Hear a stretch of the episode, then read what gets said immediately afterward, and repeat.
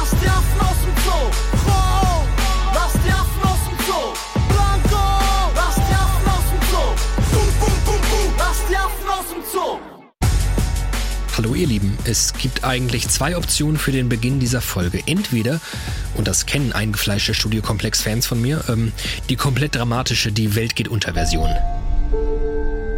Die Menschheit richtet den Planeten zugrunde. Millionen Tiere sind vom Aussterben bedroht. Ihr Lebensraum, ihre Freiheit, die Natur, nur noch ein Schatten ihrer selbst. Um sie zu retten, gibt es nur eine Chance. Den Zoo. Aber dann dachte ich mir so, ach nee, nicht schon wieder. Wir müssen den Leuten mal irgendwie auch was Positives an der Hand geben. Nicht immer so runterziehen gleich am Anfang. Vielleicht doch so eine Hey Leute, seid ihr eigentlich auch so tierverrückt wie ich? Oh, also Hunde, Katzen, Vögel, Meerschweinchen und klar, die vielen Wildtiere da draußen. Ach, da geht mir einfach das Herz auf. Schlimm, was wir Menschen mit der Natur anrichten. Aber gut, dass sich die Zoos dem Artenschutz verschrieben haben. So können Tiere auch weiterhin diesen Planeten bevölkern, als wertvoller Teil dieser Erdengemeinschaft. Ja gut, auch nur so halb geeignet. Der Weg muss also irgendwie äh, ja, durch die Mitte gehen und die steht ja bekanntlich sinnbildlich für sowas wie Ambivalenz und die begleitet mich bei jedem Zoobesuch. Ja, ich gehe in den Zoo, hat vielleicht mit so ein paar sehr kleinen Menschen in meinem nächsten Umfeld zu tun. Aber lass uns hier nicht aus dem Studio über Zoos reden, wir gehen mal in den Zoo und das geht ganz schnell. Oh, da sind wir schon und ich nehme euch mal äh, dahin mit, wo es mir beim Vorbeigehen ja, ehrlicherweise richtig schlecht geht irgendwie. Zu den Greifvögeln. Genauer gesagt zum Gaukler. Statur erstmal wie so ein handelsüblicher Adler, würde ich sagen. Ziemlich groß, komplett schwarz. Dazu ein grellroter Schnabel und richtig fancy Füße im Silbenfarbton. So, was sagt mir hier diese Infotafel?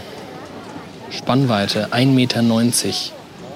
Alter, der hat eine Spannweite von 1,90 Meter und sein Käfig ist, ich mache das jetzt hier mal mit Schritten, 1, 2, 3, 4, 5, 6, 7, 8, 9.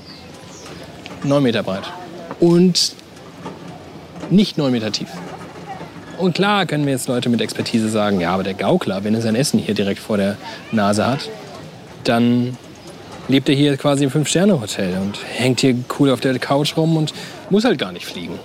Und dann gucke ich auf diese Infotafel und das Kapitel ist überschrieben mit Akrobat der Lüfte. Durch seinen kurzen Schwanz und seine im Vergleich dazu große Flügelspannweite, 1,90 Meter, ergibt sich ein auffälliges Flugbild. Seinen Namen erhielt er wegen seines von einer Seite zur anderen torkelnden Gleitfluges.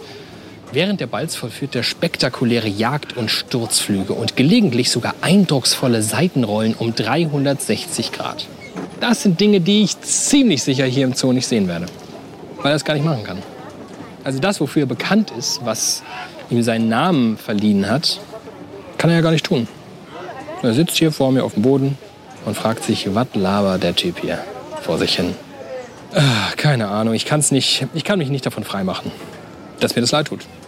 Aber während ich hier so rumlaviere und trotzdem ständig äh, in den Zoo gehe und viele Tiere diese Unbehagen auch ehrlicherweise nicht in mir auslösen, haben viele TierschützerInnen erhebliche Probleme mit dem Zoo als solches. Jeder Zoo wird auf der Stelle abgeschafft. Es ist eine Einrichtung für uns Menschen auf Kosten der Tiere. Das sind krankhafte Verhaltensweisen, psychische Erkrankungen und das zeigt absolut das Leid von den Tieren. Jeder Zoo wird auf der Stelle abgeschafft. Das ist einfach eine unglaubliche Ungerechtigkeit gegenüber diesen Individuen. Ich setze mich dafür ein, dass Tiere nicht mehr zur menschlichen Unterhaltung missbraucht werden. Jeder Zoo wird auf der Stelle abgeschafft. Denn wer wird schon gerne eingesperrt und angegafft? In dieser Folge geht es um Zoos und ja, nicht um alle. Es gibt Zoos, wo sich jegliche Diskussion erübrigt, so schlimm sind die Zustände da. Nein, es geht uns hier um deutsche Zoos, denn wir sind der Auffassung, fundamentale Pauschalkritik an Zoos bringt uns irgendwie nicht weiter. Irgendwie müssen wir damit umgehen, dass der Mensch Tieren den Lebensraum nimmt und vielleicht indem wir ihnen neuen Lebensraum geben. Und ja, sie dafür einsperren. Und ja, sie uns in Sachen Freizeit und Erholung auch irgendwie zunutze machen. Ich bin David Alf und das ist Studio Komplex. Und zu diesem Format gehört ja auch, dass wir nicht komme, was wolle, unsere geilen Clickbait-Thesen rausballern und vor allem Argumente sammeln, die uns in die Karten spielen. Nein, speziell im Fall von Zoos gibt es viele Gegenargumente, die ich jedenfalls nicht so easy peasy wegwischen kann. Mein Name ist Yvonne Würz. Ich bin Biologin und bin bei der Tierrechtsorganisation PETA zuständig für Tiere in der Unterhaltungsbranche, also eben ja, Tiere in Zoos oder Zirkussen. Und ich setze mich dafür ein, dass Tiere nicht mehr zur menschlichen Unterhaltung missbraucht werden. Boom. Unterhaltungsbranche, also eben Tiere in Zoos, zur menschlichen Unterhaltung missbraucht. Es ist nicht nur ein komplexes Thema, wie ihr merkt, es ist ein super emotionales Thema. Dann wollen wir mal. Zoos sind eben vor allem dazu da, um das menschliche Bedürfnis nach Unterhaltung zu stillen. Also die Tiere sind dort in der Regel ihr Leben lang eingesperrt, um ZoobesucherInnen zu unterhalten. Ähm, es wird dann zwar argumentiert mit Artenschutz, der aber hochgradig ineffizient in Zoos betrieben wird und nicht wirklich etwas zum Erhalt der Tiere in der Natur beiträgt. Auch Bildungseffekte, die ja immer wieder behauptet werden, sind nicht nachweisbar. Also dass die Menschen, die in den Zoo gehen, dann auch tatsächlich wirklich aktiv werden für den Artenschutz oder nachhaltig viel lernen über Tiere, sondern sie bekommen vielmehr ein Zerrbild von den Tieren dort ähm, ja, gezeigt. Und ähm, wenn Zoos Forschung betreiben, dann dreht sich das auch eigentlich immer um zoo-eigene Themen. Also zum Beispiel, wie kann man Verhaltensstörungen bei den Tieren in Gefangenschaft bekämpfen? Ähm, und dafür werden die Tiere eben eingesperrt, werden krank, sterben verfrüht und von daher sollte man eben absolut keine Zoos besuchen und das nicht unterstützen. Ihr versteht jetzt vielleicht, was ich vorhin meinte mit äh, Fundamentalkritik. Es geht nicht darum, wie Zoos ausgestaltet sein sollten, damit sie das Tierwohl bestmöglich in den Fokus nehmen. In der Debatte um Zoos geht es um viel grundsätzlichere Dinge. Zuvorderst, was dürfen wir mit Tieren machen und was nicht. Normalerweise geben wir uns ähm, über alle Maßen Mühe, nicht ständig über Betroffene zu sprechen, sondern mit ihnen. Im Fall von Tieren, ja, ein bisschen schwieriger. Also ich als Antilope find's gut, wenn wir uns im ganzen Zoo für eine vegane Ernährung einsetzen. Da hätte ich als Löwe allerdings noch ein paar Nachfragen. Ich als Haselmaus finde, dass man da beide Seiten sehen muss. Ich als Kakerlake definiere mich nicht als eklig, sondern als anders niedlich. Ich als Foxterrier, ich finde Zoos sind überflüssig. Ein bisschen schwieriger, habe ich gerade gesagt. Ähm, die Wahrheit ist natürlich, es geht gar nicht. Um sich dem möglichst geckig zu nähern, haben wir Tiere zum Sprechen gebracht. Aber sollte man das ihnen diese menschlichen Attribute und sei es nur aus Spaß zuschreiben? Denn das kann uns in der Debatte, was können, sollen, dürfen Menschen mit Tieren tun, noch ordentlich auf die Füße fallen. Stichwort Anthropomorphisierung. Sorry finde das Wort mega geil, wollte es unbedingt mal sagen. Es bedeutet einfach Vermenschlichung. Und ähm, darüber wird in dieser Folge noch so einiges zu sprechen sein. Und Spoiler, wir werden trotzdem auch noch reihenweise Tiere zum Sprechen bringen. Aber der Reihe nach. Das mit Wir gehen für diese Folge tatsächlich mal in den Zoo war nicht nur so für einen catchy Einstieg gedacht, sondern um mich vor Ort weiterzubilden. Ich habe da nämlich Marco Dinter getroffen. Ich bin Marco Dinter. Ich bin Naturschutzreferent im Zoo Frankfurt. Das heißt, ich habe im Grunde alles auf meinem Schreibtisch, was irgendwie mit Naturschutz zu tun hat. Und der Frankfurter Zoo ist der Zoo, in den es mich hin und wieder verschlägt. Und gleich, wenn man reinkommt, sieht man so ein riesiges Areal, das dem Brillenbären gehört. Und du hast natürlich gerade das Gefühl, du stehst mitten in den Anden, hoffentlich zumindest. Na klar. Ist, das ist unser Ansatz ich fang gleich hier. an, Spanisch mit dir zu reden. Podemos hablar español también. Nee, sorry. Uh, no, thank you. Ich glaube aber auch, unsere Brillenbären sprechen kein Spanisch. Der Manu ist hier geboren und ähm, der Jimbo ist gerade aus Frankreich hergekommen. Also ich glaube, mit Spanisch wird es auch schwierig. Meine Tochter wäre jedenfalls sehr enttäuscht. Die ist der größte lebende Fan von Brillenbären. Ähm, will eigentlich am liebsten immer nur hier stehen bleiben und hat gar kein Verständnis dafür, dass wir dann noch weitergehen, wenn wir in den Zoo gehen. Ähm, Wer sie enttäuscht, weil der ist gar nicht da. Wo steckt der? Äh, der hat sich vermutlich jetzt gerade irgendwo zurückgezogen. Das äh, haben die Möglichkeit haben eigentlich alle unsere Tiere. Das ist auch wahnsinnig wichtig fürs Tierwohl einfach, dass die, wenn die Besucher denen wirklich mal quasi auf die Nerven gehen, ähm, dass sie sich zurückziehen können, dass die Rückzugsorte haben, dass die nicht auf dem Präsentierteller hocken die ganze Zeit. Aber viele Tiere nutzen auch die Besucher quasi ein bisschen als Beschäftigung. Also das haben wir jetzt auch während Corona zum Beispiel gemerkt äh, für einige Tiere ist es total spannend, mal die Besucher zu beobachten. Wir müssen das mal irgendwie beschreiben. Also das ist, ja. weißt du so ungefähr, wie groß das ist? Das ist also das ist eine klassische Fußballfeldgröße, würde ich sagen, hat's.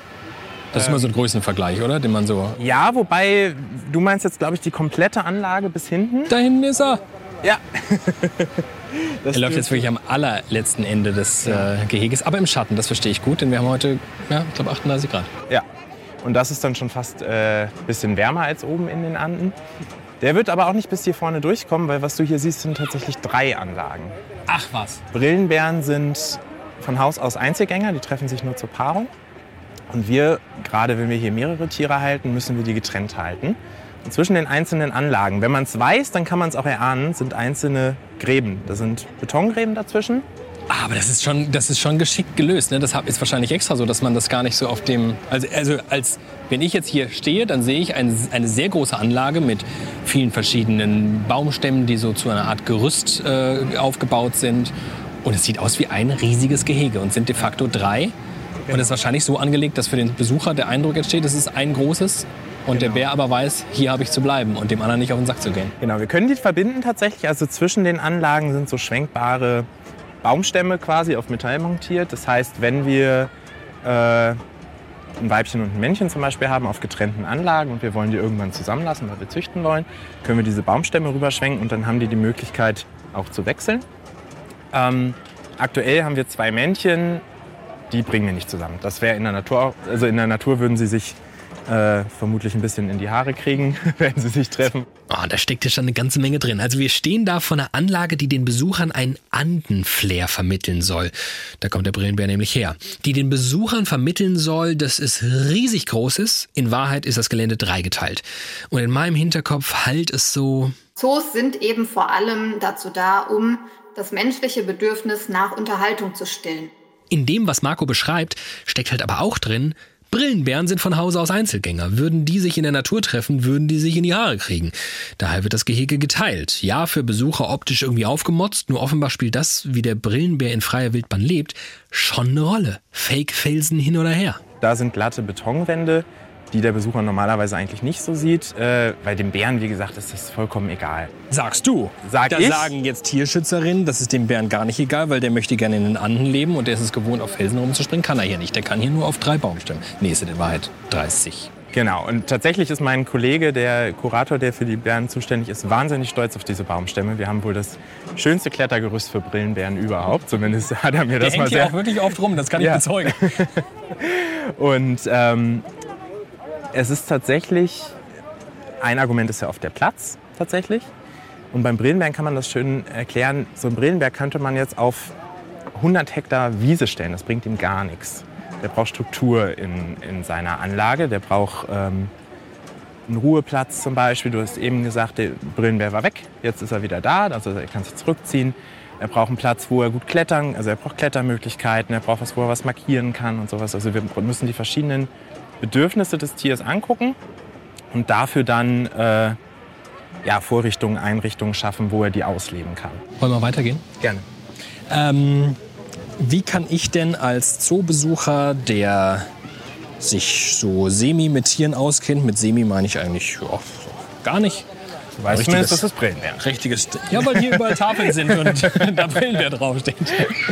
Ähm, ich gucke mir so ein Gehege an und ich äh, lege da natürlich sofort menschliche Maßstäbe an ähm, und äh, schaue mir ja auch so ein Gehege an im Sinne von, würde ich mich hier wohlfühlen? Und dann versuche ich mich so pseudomäßig in Brillenbär hineinzuversetzen und denke, ach guck mal, der hat hier Platz, der hat hier was zum Baden, der hat hier was zum Klettern. Guck mal, was der für einen riesen Traktorreifen hat. Der kann ja richtig gut schaukeln. Aber eigentlich sind das ja Maßstäbe, die Quatsch sind, weil ein Brillenbär mutmaßlich die Welt anders sieht als ich. Wie kann ich denn als Zoobesucher, der durch verschiedene Zoos läuft und verschiedene Gehege sieht, bei völlig verschiedenen Tieren, die völlig verschiedene Ansprüche haben, habe ich überhaupt die Möglichkeit zu erkennen, das ist jetzt artgerecht, tiergerecht und das weniger? Gibt es so ein so Gradmesser? Also als kompletter Laie ist es sicher schwieriger, weil man eben dazu neigt. Und das geht mir auch nicht anders, auch ich muss mich davon ab und zu noch mal freimachen, sehr menschliche Maßstäbe anzusetzen. Wir haben natürlich Möglichkeiten, A, haben wir äh, viele, viele Jahrzehnte, eigentlich Jahrhunderte quasi Expertise, auf die wir zurückblicken können. Ähm, wir wissen, was funktioniert. Wir wissen, äh, Aber in den Jahrhunderten, ganz kurz, sorry, Ja. in den Jahrhunderten war es ja auch irgendwie eine lange Zeit völlig üblich, so in gekachelten kleinen Räumen Tiere auszustellen. Und da hat man ja irgendwie gar keine Erkenntnisse gesammelt, außer schlussendlich, das, das ist schlecht. Ähm, jein. Äh, das war damals, damals ist ja jetzt wirklich einige Jahre her, bis auf einige Anlagen, die vielleicht noch so aussehen, tatsächlich äh, State of the Art, weil man die Tiere damals nicht anders halten konnte, weil die Tiermedizin zum Beispiel in vielen Fällen noch nicht so weit war. Es gab noch nicht die Wurmmittel zum Beispiel, die wir heute haben. Und wenn man in den 60ern, 70ern bestimmte Tierarten halten wollte, musste man am Tag dreimal die Anlage komplett sauber machen und desinfizieren. Mit so einem Hochdruckreiniger einmal durchgehen. Genau. Das geht bei so einem, wo wir gerade vorbeilaufen, ich weiß gar nicht, wer hier unterwegs ist. Ach, die Kamele. Genau. Geht hier ein bisschen schwieriger. Ähm, weil die hier auf so einem, was ist das? Ach, die, guck mal, die sitzen richtig im Sand, die haben eine Sandkiste. Ja, da, also das ist äh, vor allem für unsere ältere Kameldame ein, ein weiches äh, Kamelsofa, wenn du so möchtest. Ähm, das heißt auch einfach eine Möglichkeit, sich mal bequemer abzulegen, wobei sie jetzt rechts daneben liegt. Darum geht es im Grunde, dass wir jetzt Tiere medizinisch auch so versorgen können, dass wir sie auf so einem Naturboden, nennt man das dann, halten können, ohne dass sie uns, äh, mal salopp gesagt, äh, vom Ast fallen. Ja. Aber als diese Badezimmerarchitektur, die, wie du es glaube ich gerade genannt hast, äh, damals gegründet wurde oder gebaut wurde, war das eben noch notwendig, um die Tiere gut zu halten. Mittlerweile kriegen die einfach ein Wurmmittel und dann geht es ihnen gut. Natürlich. Ich lerne ganz viel von Marco darüber, wie hinter dem, was wir sehen, wenn wir in den Zoo gehen, noch viel mehr steckt. Denn wenn man einen modernen deutschen Zoo fragt, wofür er überhaupt da ist, dann sagt er nicht. Zoos sind eben vor allem dazu da, um das menschliche Bedürfnis nach Unterhaltung zu stillen. Nee, der würde sagen, Zoos sind auch dazu da, um das menschliche Bedürfnis nach Unterhaltung zu stillen. Diese Säule nennen wir Erholung und haben noch drei weitere. Das Vier-Säulen-Konzept in 80 Sekunden. Mit dem Vier-Säulen-Konzept erklären Zoos in Deutschland ihre Aufgabe und damit ihre heutige Relevanz. Säule 1 Bildung. Zoos sind nicht nur bei Kindern total beliebt. Vor Corona hatten die deutschen Zoos rund 19 Millionen Besucherinnen und Besucher pro Jahr. Und die lernen dann natürlich automatisch über die Tiere, aber auch über die Zoos an sich und wie sie die Tiere warum halten. Säule 2 Naturschutz. Viele Zoos beteiligen sich an Naturschutzprojekten oder arbeiten Hand in Hand mit ihnen. Der Frankfurter Zoo zum Beispiel ist eng verknüpft mit der Zoologischen Gesellschaft Frankfurt und darüber mit Naturschutzprojekten in 18 verschiedenen Ländern. Säule 3 Forschung. Zoos forschen oft zusammen mit Unis oder anderen wissenschaftlichen Einrichtungen intensiv zu Themen wie Tiergesundheit, Artenschutz und Tierhaltung. Deswegen werden zum Beispiel moderne Gehege immer besser durchdacht im Sinne der Tiere, weil die Zoos die Tiere immer besser verstehen. Säule 4 Erholung. Habt ihr gerade gehört, Stichwort Brillenbär? Natürlich sollen wir Menschen uns auch erholen können in einem Zoo, den Ausflug dahin genießen. Deswegen sind die Gehege auch so angelegt, dass wir uns das gerne anschauen. Hashtag Schönheit der Natur. Und sie gleichzeitig dem Tier gerecht werden. All das im Idealfall, versteht sich. Stellt sich also raus, das Selbstverständnis von Zoos ist, aktiv Artenschutz zu betreiben. Und zwar auf zwei verschiedenen Ebenen. Die eine heißt In-situ-Artenschutz, gemeint ist damit der Artenschutz innerhalb der natürlichen Lebensräume. Und der andere ist der Ex-situ-Artenschutz, der findet außerhalb der natürlichen Lebensräume statt. Halt im Zoo. Aber die Tiere hier sind im Grunde Botschafter für die Naturschutzarbeit, die dann in situ, also quasi im, im Freiland passiert. Ähm, anhand von denen, und das ist ja auch der Grund, warum ihr jetzt hier seid quasi, können wir dann eben erzählen, dass der Brillenbär bedroht ist, was man vor Ort dafür tun kann, um den Brillenbären besser zu schützen und so weiter. Das geht alles nicht so gut, wenn du nicht den Brillenbären dabei vor Augen hast. Wenn wir jetzt über die Bedrohung von Einhörnern sprechen würden, mal jetzt als möglichst abstruses Beispiel, wäre es extrem schwierig, weil ich dir kein Einhorn zeigen kann äh, und du gar nicht erst diesen Kontakt zu dem Tier aufbaust, diese Beziehung zu dem Tier aufbaust. Und wenn du dann Du hast gesagt, deine Tochter ist Brillenbär-Fan. sie weiß gar nicht, dass es Brillenbär heißt. Für sie ist es einfach ein Bär. Genau, aber vielleicht, wenn sie ein paar Jahre älter ist. Die ist auch noch sehr klein. Ja, dann äh, liest sie ein paar unserer Schilder und denkt sich, boah, das ist irgendwie total blöd, dass die im, in der Natur bedroht sind. Vielleicht möchte ich da selber was gegen tun. Und was kann ich denn dagegen tun? Da gibt es bestimmte Sachen, wo auch wir tatsächlich hier von Europa aus einen Einfluss haben. Und das möchten wir damit im Grunde vermitteln. Also mit den Tieren als Botschafter für unsere Naturschutzarbeit. So, Elsa, Sie sind also Brillenbär. Brillenbärin. Sicher, Elsa. Und Sie haben sich auf den Job als Artenbotschafterin bei uns im Zoo beworben. Wir bieten erstklassige Verpflegung, ärztliche Versorgung. Nehm ich mit.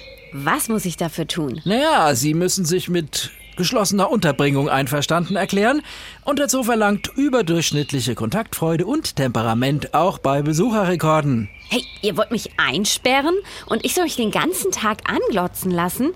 Da muss ein bisschen mehr auf den Tisch. Okay, wir bieten allen MitarbeiterInnen unser Rundum-Sicherheitspaket. Keine Fressfeinde im eigenen Gehege. Ich hab keine Fressfeinde. Ich bin selber Fressfeindin. okay, sich ein. Aber es heißt auch keine tumben Bärenjäger. Schon besser. Hab ich sonst noch was davon? Na klar, Prestige. Durch Ihren Einsatz als Botschafterin helfen Sie uns, Ihre Art zu schützen. Ach ja, wir sind ja bedroht. Und wie mache ich das dann genau? Naja, Elsa, Sie müssen einfach die perfekte Brillenbärin geben, damit alle sagen, wow, was für ein super Tier, das müssen wir schützen. Perfekt ist mein zweiter Vorname. Und sonst wirklich nichts? Hm, Wenn es für Ihre Art wirklich eng wird, dann sollten Sie sich überlegen, an unserem Zuchtprogramm teilzunehmen. Zuchtprogramm? Ihr geht aber ran. Hm, Ich bin dabei.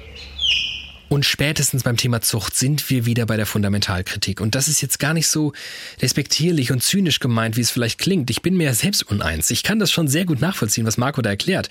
Ich kann sehr gut nachvollziehen, dass man Menschen besser für Naturschutzthemen sensibilisiert, wenn sie nicht nur 12.000 Kilometer von mir entfernt stattfinden, sondern eben direkt vor meiner Haustür. Es macht für mich einen Unterschied, ob ich vor einem Flusspferd stehe und ich einfach nur fasziniert bin von der schieren Größe oder ich halt irgendeine Doku schaue. Ich für meinen Teil kann aber auch sehr gut nachvollziehen, dass es viele gibt, die sowas sagen. Jeder Zoo wird auf der Stelle abgeschafft. Meinen moralischen Ansichten von heute bin ich persönlich komplett gegen Zoos. Jeder Zoo wird auf der Stelle abgeschafft. Weil das Tier wird in seiner Freiheit eingeschränkt dafür, dass normale Leute es sich leisten können, es zu sehen. Jeder Zoo auf der Stelle abgeschafft. Gerade bei höher entwickelten Lebewesen gibt es Hinweise darauf, dass sie in Gefangenschaft leiden. Denn wer wird schon gerne eingesperrt und angegafft? Das war Alicia Joe. Die ist Influencerin, die äh, macht unter anderem YouTube-Videos, unter anderem dieses hier gegen Zoos. Das wurde 250.000 Mal angesehen, hat 25.000 Likes und sehr viele begeisterte Kommentare. So, wir waren jetzt eben beim Thema Zucht und das ist eins, was wir vermutlich kurz erläutern sollten. Von In-situ und Ex-situ-Artenschutz hatten wir es schon. Der Ex-situ-Artenschutz, also der in Zoos, der besteht zu weiten Teilen aus Tierzucht. Wieso, weshalb, warum und vor allem wie? Aussterben in den 1920er Jahren. Das letzte wildlebende Wiesent wird erlegt. Heute gibt's wieder über 7000 Wiesente. Die größten europäischen Wildrinder streifen in Herden durch Osteuropa. Sie sind alle Nachkommen von Zootieren. Stichwort Reservepopulation. Zoos züchten Exemplare vom Aussterben bedrohter Arten nach. Als wichtigstes Ziel geben sie an, irgendwann so viele Tiere zu haben, dass man sie in ihrer natürlichen Heimat auswildern kann. Es gibt gelungene Beispiele. Der Bali-Star, das goldene Löwenäffchen, der kalifornische Kondor, das Przewalski-Pferd. Das Ganze ist aber sehr aufwendig. Es müssen so viele genetisch verschiedene Tiere gezüchtet werden, dass es nicht zu Inzucht kommt. Die Tiere müssen vor der Auswilderung eine Zeit lang von Menschen ferngehalten werden und vor Ort im Auswilderungsgehege an die neue Umgebung gewöhnt werden. Lohnt sich das überhaupt? Kritiker sagen nein. Bei vielen Tieren, gerade den großen Bekannten wie Giraffe, Eisbär, Tiger, funktioniert es überhaupt nicht. Und bei den anderen wäre eine Nachzucht vor Ort effektiver und billiger. Und was sagen die Zoos dazu? Die sagen, stimmt alles. Aber politische, finanzielle und sonstige Bedingungen, Bürgerkrieg, Krieg, Korruption verhindern oft, dass es vor Ort passiert.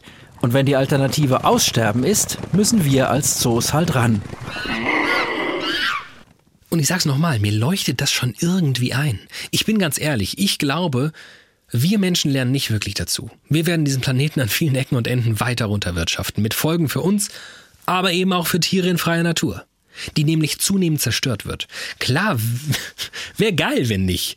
Aber was, wenn der Hebel pragmatisch zu helfen ist, Reservepopulation züchten und wieder auswildern?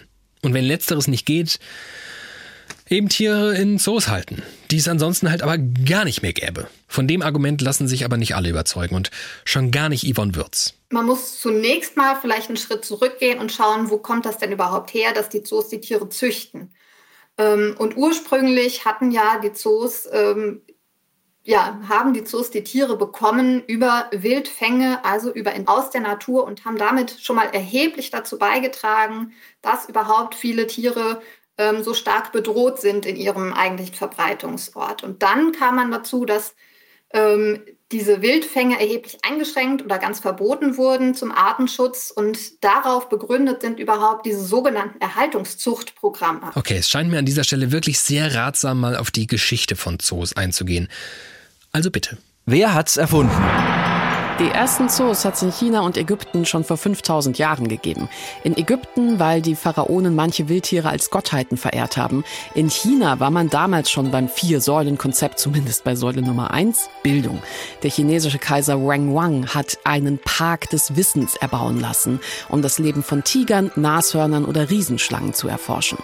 Blutig auf die Spitze getrieben hat das dann im Altertum wieder wer? Die Spinnen, die Römer. Die Römer, klar.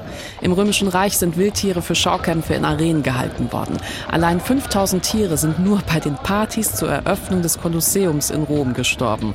Mit dem Untergang des Römischen Reichs sind für lange Zeit auch exotische Großtiere aus Europa verschwunden. Es hätte also alles so schön sein können, aber dann kam wer? Im Namen des Vaters und des Sohnes und des Heiligen Geistes. Die Kirche, klar, die war im Mittelalter auf Kreuzzügen unterwegs und damals hat man nicht nur Jagd gemacht auf Ungläubige, sondern auch festgestellt, hey, in diesen funky fernen Ländern leben funky spannende Tiere, lass mal welche mitnehmen für den europäischen Adel, weil Irgendwer muss unseren Kreuzzug ja finanziell und personell unterstützen. Bringen wir doch wenigstens Geschenke mit, wa? Oh, yeah! Der europäische Adel hat dankend angenommen und die Tiere dann in sogenannten Menagerien gehalten. Die waren in Parks und Schlossgärten direkt an die Höfe des Adels angeschlossen und ein Zeichen von großer Macht. Im 19. Jahrhundert, und damit sind wir zeitlich auch bei der Kolonialisierung, beginnt das dunkelste Kapitel der Zoogeschichte. Zoos sind groß in Mode gekommen und haben sich verstanden als, Zitat, Ort der naturkundlichen Volksbildung. Das Problem, das damalige Verständnis von Bildung und gleichzeitig Unverständnis von Tierwohl. Diese Zoobetreiber waren regelrechte Tiersammler, die so viele verschiedene Tiere wie irgendwie möglich zeigen wollten. Die Tiere hat man in Käfigen gestapelt, die immer kleiner wurden, weil immer mehr Tiere kamen und dadurch immer weniger Platz war. Sie wurden ausschließlich wild gefangen. Beim Transport sind viele Tiere gestorben und auch in den Zoos hat man wegen der schlechten Haltungsbedingungen dauernd Nachschub geordert. Tatsächlich sind die Zoos dieser Zeit deswegen mitverantwortlich für den Rückgang von Wildtierbeständen. Und nicht nur Tiere hat man ausgestellt, auch Menschen. Rassismus pur. Zum Beispiel sind Menschen aus Afrika als Wilde dargestellt, genauso in den Ausstellungen gelandet wie die Tiere auch. Anfang des 20. Jahrhunderts hat man dann neue Konzepte entwickelt, aber das mit den Wildfängen hat sich erst viel später geändert, 1973. Damals waren die Zoos zum ersten Mal massiver Kritik ausgesetzt und da ist das Washingtoner Artenschutzübereinkommen in Kraft getreten. Das Washingtoner Artenschutzübereinkommen verbietet den internationalen Handel mit gefährdeten Arten freilebender Tiere und Pflanzen und für die Zoos hat das bedeutet, dass dieser schier unerschöpfliche Nachschub an Wildtieren schlagartig versiegt ist. Soll heißen, wenn sie Elefanten ausstellen wollten, mussten sie Elefanten züchten. Und damit hat sich dann einiges zum Positiven hingewendet. Zum Beispiel hat man immer größeren Wert gelegt auf eine gute Art der Tierhaltung, damit die Tiere überleben, damit sie sich auch in Gefangenschaft fortpflanzen. Und wer mit wem wird übrigens streng geregelt in den sogenannten Zuchtbüchern. In solchen Zuchtbüchern wird europaweit festgehalten, welches Tier mit welchem Genpool wo sitzt. Für jedes Tier. Damit Inzucht vermieden wird, aber auch ja, gewisse Arten gezielt nachgezüchtet werden können, die man dann auswildern kann. Aber das Thema Zucht ist ohnehin nicht das Einzige, was KritikerInnen an Zoos stört. Nein, es ist eigentlich alles, was sich Zoos so auf die Fahne schreiben. Und dazu zählt auch der Bereich Bildung. In den Zoos da sieht man ja nicht wirklich, wie die Tiere sich eigentlich verhalten würden. Also gerade bei Raubtieren zum Beispiel sieht man ja gar nicht, wie diese auf Beutejagd gehen ähm, die Tiere da auch töten. Ähm, oder man sieht bei Tieren wie Orang-Utans nicht, dass die Tiere eigentlich ihr ganzes Leben fast ausschließlich in den Baumkronen im Regenwald verbringen. Man sieht die Tiere auf dem Boden des Betongeheges sitzen. Äh, man sieht Vögel, denen vielleicht die Flügel sogar gestutzt wurden, damit sie nicht wegfliegen können. Ähm, also da wird zum großen Teil auch ein starkes Zerrbild überhaupt vermittelt. Und ähm, es gibt auch Studien, die sich dann angeschaut haben, was nehmen denn ZoobesucherInnen überhaupt von so einem Besuch mit. Und das ist wirklich marginal. Also man lernt vielleicht gerade mal, wie das Tier aussieht und so ungefähr den Namen oder ungefähr, wo das Tier herkommt. Aber dass da wirklich langfristig was hängen bleibt, das ist schon sehr, sehr wenig. Und dass das dann auch tatsächlich noch in die Tat umgesetzt wird, dass man ähm, wirklich Konsequenzen zieht für den Artenschutz, das ist schon mal gar nicht nachgewiesen. Also nur weil ich einen eingesperrten Eisbären habe, heißt das nicht, dass ich mir jetzt äh, ja, Gedanken mache, was kann ich denn selber vielleicht für den Klimaschutz tun. Ja, ich weiß nicht, wie es euch geht. Ich höre der einen Seite zu und denke, ja, voll logisch. Dann höre ich der anderen zu und denke, ja, voll logisch. Aber wenn ich mich zu einer hingezogen fühlen müsste, und ähm, muss ich ja irgendwie, wir wollen ja mal zu Potte kommen hier und nicht immer mit so einer, die Wahrheit liegt irgendwo in der Mitte Komfortzone äh, bleiben, dann weiß ich nicht, ob mir dieses, die Bildung ist gar nicht effektiv Argument so einleuchtet. Also, was ist das Ziel von Bildung? Wie funktioniert Wissenstransfer? Über messbare Informationsabfragen? Wie viel merken sich den Tagesschau-ZuschauerInnen, nachdem sie eine Tagesschau geschaut haben? Also erschreckend wenig. Auch das zeigen Studien. Sollten deshalb Fernsehnachrichten abgeschafft werden? Ich glaube nicht. Ich frage mich halt inzwischen, ob der Zoo bei vielen so ein Imageproblem hat, weil die Geschichte von Tier- und Großwildhaltung in der Vergangenheit so sehr geprägt wurde von wirklich schauerlichen Exzessen, von Wildfang zur reinen Belustigung westlicher Kulturen ob nicht der Wandel, den Zoos gemacht haben, in der Öffentlichkeit viel zu wenig ankommt. Denn ich laufe mit Marco Dinter so durch den Zoo und denke, das hat nicht mehr viel zu tun mit den lebenden Museen. Läuft die Haltung nicht inzwischen so fundamental anders, dass ich eigentlich nicht mehr sagen kann, hier werden Tiere auf schlimmste Art und Weise gefangen genommen, für unsere Zwecke missbraucht? Aber es geht halt um die Frage, ist es okay, für welchen Zweck und mit welcher Motivation auch immer Tiere einzusperren? Und weil ich mir selbst diese Antwort offensichtlich mit einem Ja klar, ja nein, ich mein's, ja, beantworte, fühle ich mich halt bisweilen gar nicht mal so gut, wenn ich in den Zoo gehe. Ich habe Hilal Seskin angerufen. Ähm, Hilal ist wie ich in Frankfurt geboren, hat wie ich hier ganz lang gelebt, hat wie ich auch als Journalistin gearbeitet, übrigens kurz sogar für den Hessischen Rundfunk und hat sich dann aber vor 15 Jahren für ein ja, ganz anderes Leben entschieden und lebt inzwischen in der Lüneburger Heide, schreibt Bücher und hat sehr viele sehr alte Schafe. Also es ist so ein Lebenshof, der äh, auch ein Schafaltersheim geworden ist. Zwischendurch hatte ich auch alte Legehennen aufgenommen und ja, also insofern lebe ich schon tatsächlich sehr ländlich und mein Alltag und auch mein Tagesrhythmus sind sehr, äh, mein Jahresrhythmus ist sehr so bestimmt durch, naja, jahreszeitlich vorgegebene Arbeiten und äh, Notwendigkeiten. Du hast jetzt gerade Lebenshof gesagt, das ist ein gutes Stichwort, weil die meisten Leute zu dem, was du dort betreibst, wo du lebst, Gnadenhof sagen würden, du aber nicht, ne? Mhm. Ja, Gnadenhof hat halt äh, so eigentlich so die Idee immer mitschwingen, ja, zuerst haben die Tiere für uns gearbeitet und dann, statt sie zu schlachten, äh, bieten wir ihnen freundlicherweise so eine Art Pension oder sowas. Und äh, die tierrechtliche Idee hinter dem Lebenshof ist eben, egal ob Tiere irgendwann mal für uns gearbeitet haben, egal wofür sie eingeteilt waren, sie haben ein Lebensrecht an sich. Und natürlich können wir nicht alle Tiere äh, retten und aufnehmen, aber wenn wir sie eben auf einem Lebenshof aufnehmen, haben sie dieses Recht, bis an ihr Lebensende äh, so zu leben, möglichst so, wie sie wollen. Ja? Und es hat eben nicht dieses, wir bedanken uns für die Arbeit vorher. Nein, Tiere müssen überhaupt nicht für uns arbeiten oder dürfen gar nicht eingeteilt werden. So, und ihr merkt auch, Hilal ist Team, Tiere müssen gar nichts und schon gar nicht für den Menschen. Und daher sind Zoos für sie keine geeignete Tier- und Artenschutzmaßnahme. Sie hat unter anderem ein Buch geschrieben, das heißt Artgerecht ist nur die Freiheit. Eine Ethik für Tiere oder warum wir umdenken müssen. Und ähm, vielleicht erschließt sich euch, warum ich mit Hilal sprechen wollte, denn die zugrunde liegenden Fragen sind vermutlich nicht so sehr, ist der Fels nun echt oder nur Deko und fressen die Orang-Utans genau die Banane, die es auch in freier Wildbahn da gibt, sondern schlicht ethische. Also der Slogan Artgerecht ist nur die Freiheit ist ein Slogan der Tierrechtsbewegung, der ein bisschen eigentlich polemisch gemeint ist. Damit ist nicht gemeint, wir müssen alles artgerecht machen. Artgerecht ist nicht das Nonplusultra der Gerechtigkeit. Ja? Also zum Beispiel eine Katze, die auf dem Sofa liegt, äh, die kann durchaus ein gutes und gerechtes und freies Leben haben, aber es ist vielleicht nicht unbedingt artgerecht. Aber ohne Freiheit äh, können Tiere eben ganz viele ihrer Bedürfnisse, ihrer Fähigkeiten nicht ausleben. Und das ist in, Zoos eben nicht ganz so drastisch oder nicht ganz so offensichtlich zu sehen wie in den Maststellen oder so. Aber im Grunde haben wir es mit dem gleichen Problem zu tun. Und wir reduzieren dann Tiere oft so auf, naja, sie haben auch genug zu essen, sie haben sogar medizinische Versorgung, sie brauchen ja nicht so weit zu gehen. Also wir erklären uns das immer so, mh, indem wir ein letztlich reduktionistisches Bild vom Tier haben. Ein Tier, was nur so äh, futtert und verdaut und, und ruht, aber nicht ein Tier, was aktiv sein Leben lebt. Ja? Und dieses aktive Leben, ähm, das wird eben in, in Gefangenschaft äh, unterbunden. In kleinen Käfigen noch mehr als in großen, aber das wird von uns eben stark unterbunden.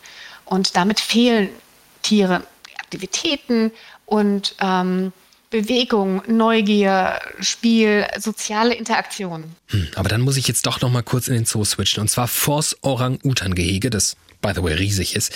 Denn gerade bei Menschenaffen stelle ich mir es wirklich gar nicht so leicht vor, die auf Trab zu halten. Zum einen, und das ist das, was wirklich immer am besten funktioniert, Artgenossen. Wir haben hier Orang-Utans, die sind normalerweise eher alleine unterwegs, weil die sonst nicht genug Futter finden. Hier haben wir eine große Orang-Utan-Gruppe.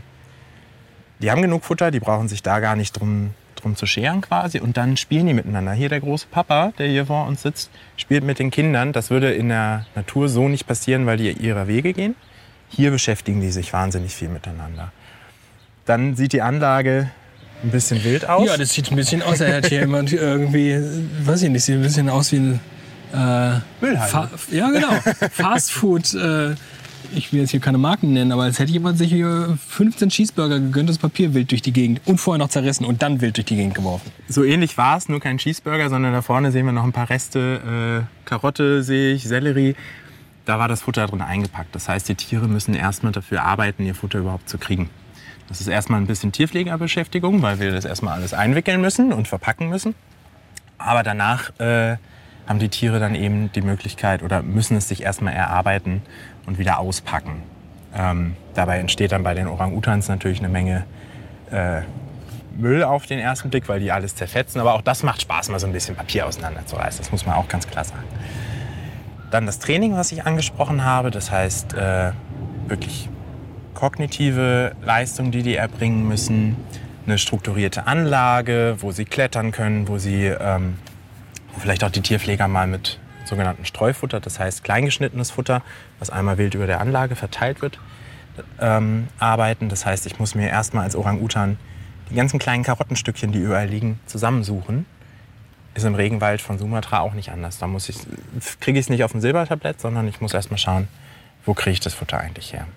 Und jetzt sehen wir gerade hier, wie äh, das ist Inder, das ist eins unserer Orang-Weibchen, äh, das Männchen gerade laust und ein bisschen Fellpflege betreibt. Das ist eigentlich das schönste Beispiel. Wie gesagt, Artgenossen ähm, sind bei vielen Tieren, es gibt auch ganz strikte Einzelgänger, aber bei vielen Tieren die beste Beschäftigungsmöglichkeit. Und ich stehe inzwischen wirklich derart zwischen den Stühlen, dass ich sofort dachte, ja, die beste Beschäftigungsmöglichkeit in Gefangenschaft. Und das ist natürlich auch der Punkt, an dem sich Hilal stößt. Ja, das ist der Punkt. Also natürlich ist es besser, dass man inzwischen irgendwie das Futter in irgendwelchen äh, Klopapierrollen und auch äh, Spielzeugen versteckt und so. Aber trotzdem, es ist halt die, das Bemühen, die Tiere zu beschäftigen. Aber eigentlich müssen Tiere nicht beschäftigt werden. Die können sich normalerweise in einem, in einem freien Leben, können die sich eben selber ihre Tätigkeiten suchen. Die soziale Beziehung die sozialen Beziehungen werden trotzdem stark eingedrängt und auch die Erkundung. Das ist ja der Punkt. Wir stellen uns das so vor, ein Tier sitzt auf so einem kleinen Fleck und das ist dann die kleine Welt von dem Tier und das reicht. Aber die meisten Tiere wollen eben auch die Gegenden erkunden. Die haben starke, große mentale Fähigkeiten, sich auch mental äh, Landkarten zu erstellen. Die entwickeln eigene Routinen, wo sie wann essen gehen, wo sie wann trinken gehen. Und das gehört eben zu einem vollen Tierleben dazu. Und wir wissen zum Beispiel auch, dass Zoos ja viel machen, damit das für den Besucher, die Besucherin nett aussieht. Also man, man pflanzt Bambus oder andere äh, Pflanzen, aber ähm, dann versteckt man eben die Stromlitzen darin, damit die Tiere das nicht aufessen, wie sie das normalerweise machen würden. Also die Tiere merken das. Sie dürfen mit ihrer Umwelt nicht richtig interagieren. Und ich denke, damit berauben wir sie einer ganz wichtigen Komponente ihres Lebens. Aber was, wenn im Fall des Orang-Utans, der eben nicht in der Natur kilometerweit in Baumkronen umherwandelt, sondern in Wahrheit in seinem kaputten Regenwald sitzt, zwischen Palmölplantagen und von Bauern vertrieben wird und auch da irgendwie so rumsitzt, verblödet und einfach stirbt? Ich frage mich halt immer, ob nicht die Gefahr besteht, dass wir die Natur und diese Freiheit idealisieren zu etwas, was gar nicht da ist. Ja, also da sprichst du eigentlich zwei Sachen an. Das eine ist, dass das Leben in der freien Natur äh, auch nicht ein Zuckerschlecken ist. Ja, das ist ja, das sind ja auch Gefahren. Da ist übrigens auch Monotonie dabei oder auch Einsamkeit oder auch Hunger oder Regen oder was weiß ich was. Ähm, trotzdem würden auch wir natürlich nicht gerne irgendwie im Luxushotel eingesperrt werden. Ne? Wenn, also man muss da so eine richtige Mischung finden. Ich bin auch super faul. Ne? Du könntest mich auch auf dem Sofa sehr lange mit Schokotorte abfüttern, aber dann würde man doch irgendwann sagen, Mensch, Hilal, steh mal auf und geh raus, das ist doch kein Leben. Und das ist der Punkt, es ist kein Leben. Mir fällt immer wieder auf, wie geneigt wir Menschen zu sein scheinen, Lebenswelten von Tieren mit unseren zu vergleichen, uns in sie hinein, uns in sie hinein zu versetzen. So dieses, wir würden auch nicht gerne im Fünf-Sterne-Hotel eingesperrt sein.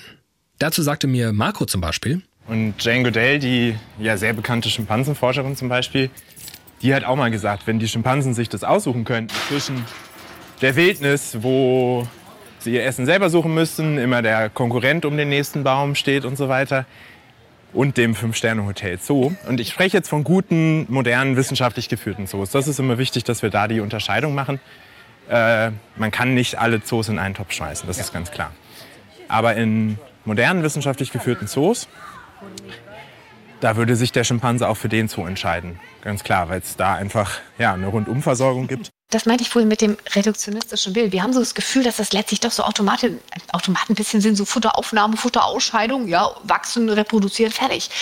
Die haben aber so viele kognitive Fähigkeiten und die haben auch einen Willen und Persönlichkeiten und Vorlieben. Also die haben schon eine Menge drauf. Das sind eben nicht irgendwelche, ähm, wie soll ich sagen, doofen kleinen Automaten, die nur futtern, sondern ähm, die gehen schon aktiv mit ihrer Umwelt um. Das andere aber ist, ja, ganz viele Habitate sind zerstört, aber da müssen wir eben ansetzen. Das hilft dem Orang-Utan nicht oder nur in einer äh, bestimmten Rettungssituation, dass man ihn dann in ein Reservat bringt, dann übrigens typischerweise auch dort vor Ort und man schleppt die ja dann nicht in einen europäischen Zoo. Ich würde sagen, dieselbe Einstellung, mit der bis vor wenigen Jahrzehnten und bei vielen Spezies auch heute noch Tiere in der Wildnis gefangen und irgendwo zum Angucken woanders hin verschleppt sind. Das ist ja dieselbe Selbstbedienungsmentalität, die auch dazu führt, dass wir Regenwälder und alles möglich abholzen, weil wir keine Ahnung, was wir immer wollen. Also wir Menschen betrachten ja eigentlich die ganze Erde als unser, unseren Spielball oder Material zur freien Verfügung. Ja? Und das machen wir mal, indem wir sagen, wir wollen was an denen erforschen oder wir wollen sie eben schön angucken oder wir wollen unseren Kindern einen schönen Nachmittag machen oder wir wollen unsere Autos damit fahren oder wir wollen Torten backen oder was auch immer. Wir erklären es immer in Bezug auf unseren Nutzen. Dann holzen wir Bäume ab oder wir entnehmen Tiere und schicken sie um die ganze Welt. Und das ist, finde ich, eigentlich dieselbe Gedankengang. Ja? Das ist dann die Wurzel des Problems. Aber was, wenn es darum geht, eine Art vor dem Aussterben zu bewahren? Also hier, Reservepopulation und so. Also, was ist denn das für eine Denke, dass man sagt, irgendwo anders werden lauter zum Beispiel Elefanten abgeschlachtet? Och, da fahren wir mal hin und holen ein paar und die konservieren wir denn hier, die haben dann hier so ein schlimmes Leben. Also gerade Elefanten oder Menschenaffen zum Beispiel. Vielleicht findet sich irgendwann wieder ein Fleckchen, wo die dann hin können. Also das kann man doch auch den einzelnen Tieren nicht antun. Den einzelnen Tieren. Auch hier liegt irgendwie ja, so ein Kern des Problems. Wir reden viel über Arten und Artenschutz, aber eben gleichzeitig auch immer über die einzelnen Tiere vor uns, die Individuen. Und dass alle Tierindividuen Rechte haben, das bejahen Hilal Seskin und auch Yvonne Würz, aber ist das so Common Sense bei uns? Tiere sind bei uns keine Individuen, sondern rein rechtlich Sachen. Wenn wir das nicht wollen, wo ziehen wir die Grenze? Dass wir bei Tier XY sagen, okay, ja, ja, du bist ein Individuum mit einem Recht auf Selbstbestimmung. So, Frau Badwurm, Sie haben beantragt, in den Kreis der fühlenden Individuen aufgenommen zu werden. Klar. Ich habe eindeutig Sinnesorgane. Ich kann meinen Tagesablauf planen. Kann ja sein, dass Sie das so sehen oder welche Sinnesorgane Sie da immer verwenden. Aber sind Sie auch leidensfähig? würde ich mich sonst mit jemandem wie Ihnen unterhalten. Haha, ja, äh, Frau Badwurm. Trotzdem muss ich sagen, dass unsere wissenschaftliche Kommission von Ihren eingereichten Gründen nicht überzeugt war. Und außerdem haben Sie die Abgabefrist überschritten. Na und? Naja, wir fragen uns, ob Sie überhaupt sowas wie Zeitempfinden haben. Hm? Jedenfalls ist der Antrag abgelehnt. Kommen Sie doch wieder, wenn Sie evolutionär ein bisschen aufgeholt haben. Frechheit. Sie hören von meinen Anwälten. Oh, wir stecken schon wieder knietief, also wie der Wattwurm im Watt. Nur halt in der Problematik, dass uns Tiere einfach nicht sagen können, was sie wollen. Die Natur, von der wir wissen, Das eine ist, dass das Leben in der freien Natur äh, auch nicht ein Zuckerschlecken ist. Ja, das ist ja, das sind ja auch Gefahren. Oder wollen die Tiere doch das Fünf-Sterne-Hotel? Ich bleib dabei. In der persönlichen Bewertung werden wir dieses Dilemma, weil es von Annahmen geprägt ist, nicht lösen können. Studiokomplex failed, wenn es darum geht. Weil dieses Dilemma halt aber das Schicksal von Tieren betrifft, sollten wir vielleicht versuchen, die Perspektive zu verändern noch irgendwie zu weiten. Und mit wem will man Perspektiven weiten, wenn es um moralische Dilemmata geht? Genau, mit jemandem, der sowas von sich behauptet. Ich bin Professor für angewandte Ethik an der Tierärztlichen Hochschule in Hannover, bin von Haus aus Philosoph, bin also auch Professor Philosophie und beschäftige mich seit ungefähr 20 Jahren mit Fragen der Tierethik, vor allem eben der Tierhaltung, der Nutztierhaltung, aber auch Zoos und Heimtiere. Peter Kunzmann nämlich. Es geht ja um große Begriffe, Freiheit, Leben. Das ist doch kein Leben, ist in dieser Folge schon gefallen. Ja, Peter. Man muss sich eigentlich darüber im Klaren sein, dass Zoos, so hart es klingt, eine Form der Tiernutzung sind. Für verschiedene Zwecke. Wenn es Tierrechtler gibt, die jeden Zugriff des Menschen auf das Tier ablehnen, dann brauche ich darüber nicht reden. Das ist der erste Schritt. Der zweite Schritt ist artgerecht, ist nur die Freiheit. Nein, das ist sie nicht. Sie ist vielleicht artgerecht, aber sie ist nicht notwendigerweise tiergerecht. Und ob Tiere unter der Beschränkung, davon reden wir nicht von Freiheit, das würde ich bei Tieren so nicht sagen wollen. Freiheit ist ein sehr, sehr menschliches Konzept, da lege Wert drauf. Das, was wir mit Freiheit meinen und woraus unsere Freiheiten bestehen, hat sehr, sehr viel mit menschlichen Lebensformen zu tun und relativ wenig mit äh, Quadratmetern oder Raum. Äh, insofern, ähm, wenn es um die Beschränkung des Verhaltens von Tieren geht. So, so wird ein Schuh draus, würde ich auch da nicht sagen, dass es notwendigerweise zu Lasten der Tiere geht. Und das hängt dann wiederum von der Art der Tiere ab. Es gibt Tiere, wo das höchst problematisch ist, sie in, ihrer, in ihrem Bewegungsraum zu begrenzen und auch vielleicht in den Verhaltensräumen zu begrenzen. Und es gibt Arten, für die kann, würde ich sagen, kann ich nicht sehen, woran ich messen sollte, dass, sie, dass das für die Tiere in ihrem Wohlbefinden tatsächlich notwendigerweise oder auch nur dauerhaft negativ ist. Das hängt davon ab, welches Tier wann, wo, wie gehalten wird. Und die, die Idee, die darunter liegt, artgerecht ist nur die Freiheit, heißt, wir übertragen ein noch nicht mal menschliches Konzept, aber ein, ein, ein Konzept von, von ungehinderter Natur als Idealzustand. Und da würde ich viele Fragezeichen dran machen, ob das ein Idealzustand für die Tiere ist. Aber noch wichtiger scheint mir, dass die Beschränkung dieser Freiheit selbstverständlich, darüber muss es sich klar sein, eine Selbstermächtigung des Menschen ist, Tiere in bestimmte Umwelten zu packen. Das kann man fundamental kritisieren. Wenn man aber behauptet, dass das eo ipso aus sich heraus notwendigerweise äh, ein Nachteil, und zwar ein, ein vehementer Nachteil für das tierliche Wohlbefinden ist, würde ich sagen, das würde ich so nicht unterschreiben. Kommt darauf an, welches Tier, wann, wo, wie. Das Konzept von ungehinderter Natur als Idealzustand, darüber musste ich irgendwie nachdenken. Es erscheint mir erstmal total naheliegend zu sagen, ja, das Beste, was Tieren passieren kann, ist, dass wir sie in Ruhe lassen. Die Natur ungehindert ihren Lebensraum sein lassen. Und dann denke ich, also erstens tun wir das halt nicht. Selbst wenn wir Tiere nicht in Zoos stecken, wir verändern die Natur überall und ständig. Und zweitens, woher weiß ich wirklich, dass das der Idealzustand ist? Horst Stern hat es in die Worte gepackt, die Natur ist nicht im Tierschutzverein. Darüber sollten wir uns im Klaren sein. Wenn wir Tierhaltungen so betreiben, dass wir Verluste haben, also tote Tiere, wie sie in der Natur der Standard sind, dann käme bei uns zu Recht das Veterinäramt und würde uns die Tiere wegnehmen. Ich halte es für eine höchst utopische Aufladung von Freiheitsidealen, wenn man sagt, ja, aber in der Natur ist alles prima geregelt. In der Natur ist ein garstiges Fressen und gefressen werden, ein Kampf um Nahrung, um Ressourcen. So ist das Leben von Tieren in der Natur, wie ich meine, man das realistischerweise abbildet. Was nicht notwendigerweise heißt, und das muss ich dazu fügen, dass wir den Tieren eine große Wohltat ähm, äh, erweisen, wenn wir sie aus dieser Natur rausnehmen und in, in unsere Obhut oder in unsere Gewalt bringen. Das ist damit gar nicht gesagt. Aber artgerecht ist die, ist die Freiheit von mir aus. Aber artgerecht für Tiere ist, äh, dass beispielsweise von so, einem, von so einem Wildschweinwurf von den, was weiß ich, sechs, sieben, acht Frischlingen bei den Dutzenden, die so eine, so eine Wildschweinbache in ihrem Leben auf die Welt bringen, davon genau zwei fortpflanzungsfähig überleben und alle anderen sterben vorher.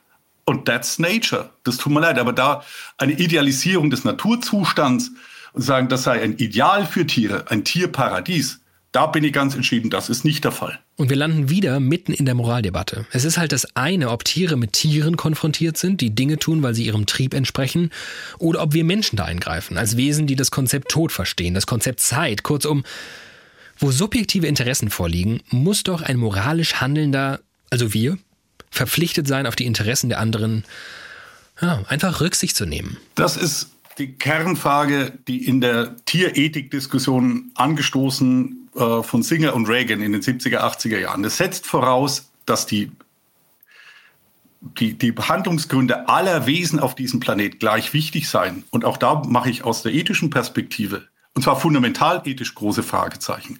Wenn dieses Prinzip eo ipso so einleuchtend ist, dass wir alle Interessen von allen gleichermaßen berücksichtigen müssen, dann würde ich mich fragen, warum Leute für ihre Kinder sorgen, aber nicht für die Kinder ihrer Nachbarn, wenn sie alle gleiche Interessen haben. Ich würde auch die Frage erheben, ob wir dann beispielsweise ähm, nicht die Interessen der Tiere, die andere Tiere fressen und töten wollen, hoch genug achten müssen. Kurzum, so einfach zu sagen, wir müssen dann wir müssen respektieren und wir müssen unseren Lebensentwurf so einrichten, dass wir notwendigerweise die Interessen aller möglicherweise Beteiligten gleich behandeln, ist eo ipso, ist aus sich heraus schon sehr fragwürdig. Hm. Lassen wir doch mal Tiere außen vor und schauen einfach auf uns Menschen, auf den Umgang von uns miteinander, untereinander. Die Gleichbehandlung der Interessen aller Individuen, die ist ja nicht nur eine Illusion, unsere Freiheitsrechte werden natürlich und ganz legal eingeschränkt. Nämlich dann, wenn andere Interessen höher wiegen. Würden wir das auf Tiere ausweiten, wo ziehen wir denn welche Grenzen? Wir müssten ja notwendigerweise irgendwann dann in Einzelfällen entscheiden, ob das Recht des Menschen mehr wert ist als das Recht irgendeines Tieres. Und haben alle Tiere dieselben Rechte?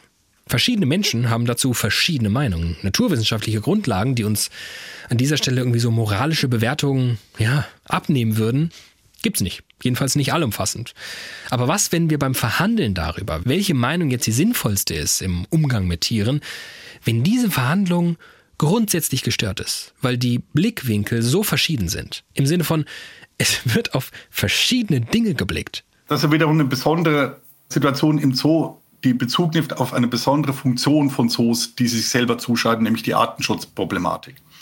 Also Zoos als eine Art Archenoa für Tiere, die von diesem Planeten verschwinden, üblicherweise, weil der Mensch ihnen den Lebensraum genommen hat, um zu überleben. Aber diese Archinoa-Idee.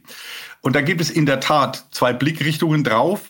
Und es ist in der Tat auch eine Wertentscheidung. Und zwar eine, die unter Umständen zu Nachteilen von Individuen läuft.